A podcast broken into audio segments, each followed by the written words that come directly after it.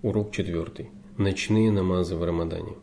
Всевышний Аллах предписал людям поклоняться Ему и установил разные обряды, чтобы поклонение не было для них утомительным. В противном случае для некоторых рабов Божьих оно стало бы настолько обременительным, что они перестали бы выполнять свои обязанности и обрекли бы себя на вечное несчастье. Среди этих обрядов есть обязательные, которые нужно выполнять, не делая упущений и не проявляя беспечности, и есть дополнительные, которые позволяют человеку восполнить упущенные и еще больше приблизиться к Господу. Передаются слов Абу Хурайры, что посланник Аллаха, саллаллаху алейхи вассалям, сказал, «Всеблагой и Всевышний Аллах сказал, «Я уже объявил войну тому, кто враждует с моим угодником». Из всех деяний, посредством которых мой раб приближается ко мне, я больше всего люблю обязательные предписания. А посредством дополнительных предписаний мой раб продолжает приближаться ко мне, пока я не возлюблю его. если же я возлюблю его, то стану его слухом, которым он слышит, и тем зрением, которым он видит, и той рукой, которой он хватает, и той ногой, которой он ступает. Если он попросит меня о чем-либо, я непременно одарю его этим, если же он станет искать у меня убежище, я непременно представлю ему его, и ничто из совершаемого мной не заставляет меня колебаться в такой мере, как необходимость забирать душу верующего, не желающего смерти, ибо я не желаю ему зла. Одним из таких предписаний религии является намаз. В течение дня и ночи Аллах велел совершать пять обязательных намазов, которые на весах в судный день будут равняться 50. Помимо этих намазов, Аллах установил для верующих дополнительные молитвы, которые восполняют упущение и приближают раба к Всевышнему. Наиболее важными из них являются два раката до рассветного намаза, четыре раката до полуденного намаза и два раката после него, два раката после закатного и после вечернего намазов. Но самым славным из всех дополнительных намазов является ночной намаз. О его превосходстве говорится во многих коранических аятах. Они проводят ночи, падая ниц и стоя пред своим Господом. Они отрывают свои бока от постелей, взывая к своему Господу со страхом и надеждой, и расходуют из того, чем мы их наделили. Ни один человек не знает, какие услады для глаз сокрыты для них в воздаянии за то, что они совершали. В достоверном хадисе говорится, самым лучшим намазом после обязательных является ночной намаз. В другом хадисе говорится, «О люди, приветствуйте друг друга миром, кормите нуждающихся, поддерживайте родственные связи, молитесь по ночам, когда остальные люди спят, и вы благополучно войдете в рай». К ночным намазам относится витр, который состоит из нечетного числа ракатов. Из достоверных преданий известно, что намаз витр можно совершать в разных формах. Он может состоять из одного раката, и это самая короткая его форма. В хадисе Абу Айюба Алян-Сари сообщается, что посланник Аллаха, саллаллаху алейхи вассалям, сказал, «Витр – это долг каждого мусульманина. Кто желает, может совершить его из семи ракатов, кто желает из пяти, кто желает из трех и кто желает из одного. А тот, кого одолевает сон, пусть кивает головой». В другом хадисе, рассказанном Айшей, говорится, по ночам он совершал 10 дополнительных ракатов и завершал их витром из одного раката – После этого он совершал еще два дополнительных раката на заре, и в общей сложности получалось 13 ракатов. Имам Ат-Тахави передал, что Умар бин Аль-Хаттаб совершал витр из трех ракатов, произнося таслим только после завершения последнего из них. Имам Аль-Бухари передал хадис Абдуллаха бин Умара о том, что посланник Аллаха, саллаллаху алейкум вассалям, произносил таслим после первых двух ракатов витра и до начала третьего раката иногда отдавал кое-какие распоряжения. Во время витра разрешается совершать и пять ракатов подряд, усаживаясь для чтения ташахуда только после последнего раката. Хадис по этому поводу мы уже упомянули. В хадисе Айши сообщается, что посланник Аллаха, саллаху алейкум вассалям, совершал ночью 13 ракатов. При этом витр он совершил из пяти ракатов, усаживаясь только после последнего. Разрешается совершать витр и из семи ракатов подряд, поскольку в хадисе Ум Саламы говорится – Пророк, саллаху алейхи вассалям, совершал витр из пяти или семи ракатов, не прерывая их ни приветствием, ни разговором. Можно совершать витр из десяти ракатов, восемь из которых совершаются подряд. В хадисе Айши говорится, пророк, саллаху алейхи вассалям, совершал витр из девяти ракатов, усаживаясь только после восьмого. Он вспоминал Аллаха, восхвалял Его, взывал к Нему, а затем вставал без таслима и совершал девятый ракат.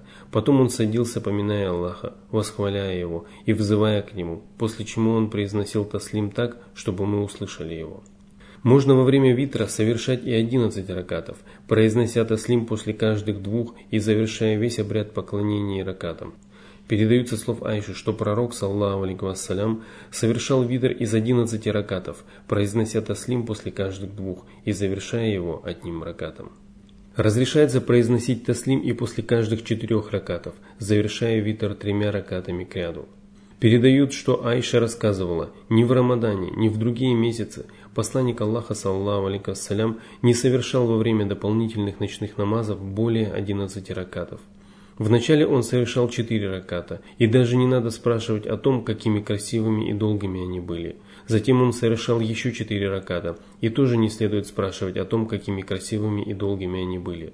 Затем он совершал еще три раката. Однажды я спросила его, о посланник Аллаха, спишь ли ты до того, как совершишь витр? Он ответил, о Айша, мои глаза спят, но сердце мое не дремлет. Правоведы ханбалитского и шафиитского толков разрешают совершать видр из 11 ракатов с одним ташахудом или с двумя ташахудами после последнего и предпоследнего ракатов.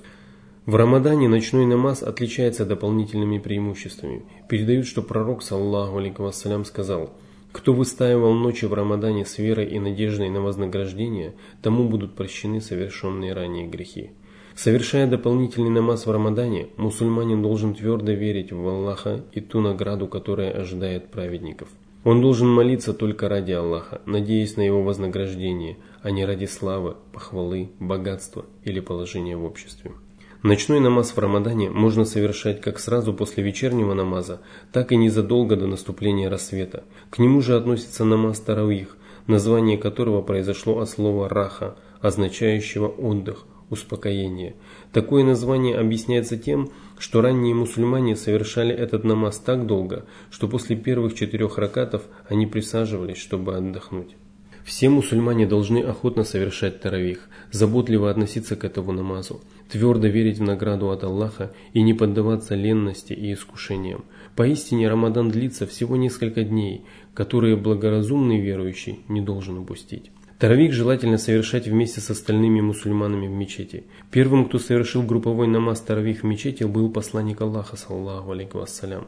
Мусульмане были настолько воодушевлены этим обрядом, что посланник Аллаха, саллаху алейкум вассалям, перестал совершать его вместе с людьми, опасаясь того, что Аллах вменит его в обязанность его последователям. Передаются слов Айши, что однажды ночью пророк, саллаху алейкум вассалям, совершил намаз в мечети, и группа людей совершала его вместе с ним. На следующую ночь он опять совершил его там, и число молящихся увеличилось. На третью или четвертую ночь люди собрались, чтобы помолиться вместе с ним, но посланник Аллаха, саллаху алейкум вассалям, не вышел к ним. Когда же расцвело, он сказал, «Я видел, как вы поступили, и я не вышел к вам лишь потому, что опасался того, что этот намаз будет введен вам в обязанность». Все это произошло в Рамадане. Передают также, что Абузар рассказывал, что однажды мы постились вместе с пророком, саллаху алейкум вассалям, и он не совершал с нами ночных намазов, пока до окончания месяца не осталось всего семь дней. В ту ночь он молился с нами, пока не прошла треть ночи. На следующую ночь он не стал молиться с нами, а когда до окончания месяца оставалось пять ночей, он опять помолился с нами до полуночи. Мы сказали, о посланник Аллаха, почему бы тебе не помолиться с нами и оставшуюся часть ночи? Он ответил, «Поистине, кто молился ночью вместе с имамом до тех пор, пока тот не завершил намаз, тому записывается такое вознаграждение, словно он молился всю ночь». Мусульманские богословы высказывали различные мнения по поводу числа ракатов в намазах витр и таравих. Одни считали, что они состоят из 41 раката, высказывались мнения, что они состоят из 39, 29, 23, 19, 13 и 11 ракатов. Согласно наиболее достоверному мнению, посланник Аллаха, саллаллаху алейкум вассалям, не совершал более 11 или 13 ракатов за ночь. Передают, что Айшу спросили, как пророк, саллаллаху алейкум вассалям, совершал намаз в Рамадане. Она ответила, ни в Рамадане, ни в другие месяцы посланник Аллаха, саллаллаху алейкум вассалям, не совершал во время дополнительных ночных намазов более 11 ракатов. В другом предании сообщается, что Ибн Аббас сказал, в ночном намазе пророк, саллаху алейкум вассалям, совершал 13 ракатов. Передаются слов Ассаиба бин Язида, что Умар бин Аль-Хаттаб приказал Убею бин Каабу и Тамиму ад-Дари совершать вместе с молящимися 11 ракатов. Наши праведные предшественники по ночам в Рамадане молились очень долго. В хадисе Ассаиба бин Язида сообщается, что имам читал несколько сот аятов так долго, что люди начинали опираться на посохи. Все это совсем не похоже на то, как совершают таравих многие мусульмане в наши дни. Они словно хотят поскорее освободиться от бремени намаза и молятся так быстро, что не соблюдают в намазе спокойствия и не выполняют его обязательных предписаний. Они забывают, что степенность является одним из столпов намаза, без которого он считается недействительным. В результате они губят свое поклонение, теряют время, доставляют неудобства пожилым, слабым и больным людям, молящимся позади них. Они грешат против самих себя и против тех, кто пришел поклоняться Аллаху вместе с ними. Поэтому богословы считают нежелательным торопливое совершение намаза, не позволяющее остальным молящимся выполнить желательные действия во время молитвы. Если же молящиеся не выполняют даже обязательных требований намаза, то их усилия являются четными и бесполезными. Мужчинам крайне желательно совершать намаз таравих в мечети, чтобы их награда была полной и совершенной – не следует покидать мечеть до того, как имам завершит ночной намаз и витр, и в этом случае молящийся получит такую награду, словно он молился всю ночь целиком. Женщинам также разрешается совершать таравих в мечети, если при этом они не вступают в общение с посторонними мужчинами. В хадисе по этому поводу сказано «Не мешайте рабыням Аллаха посещать мечети Аллаха».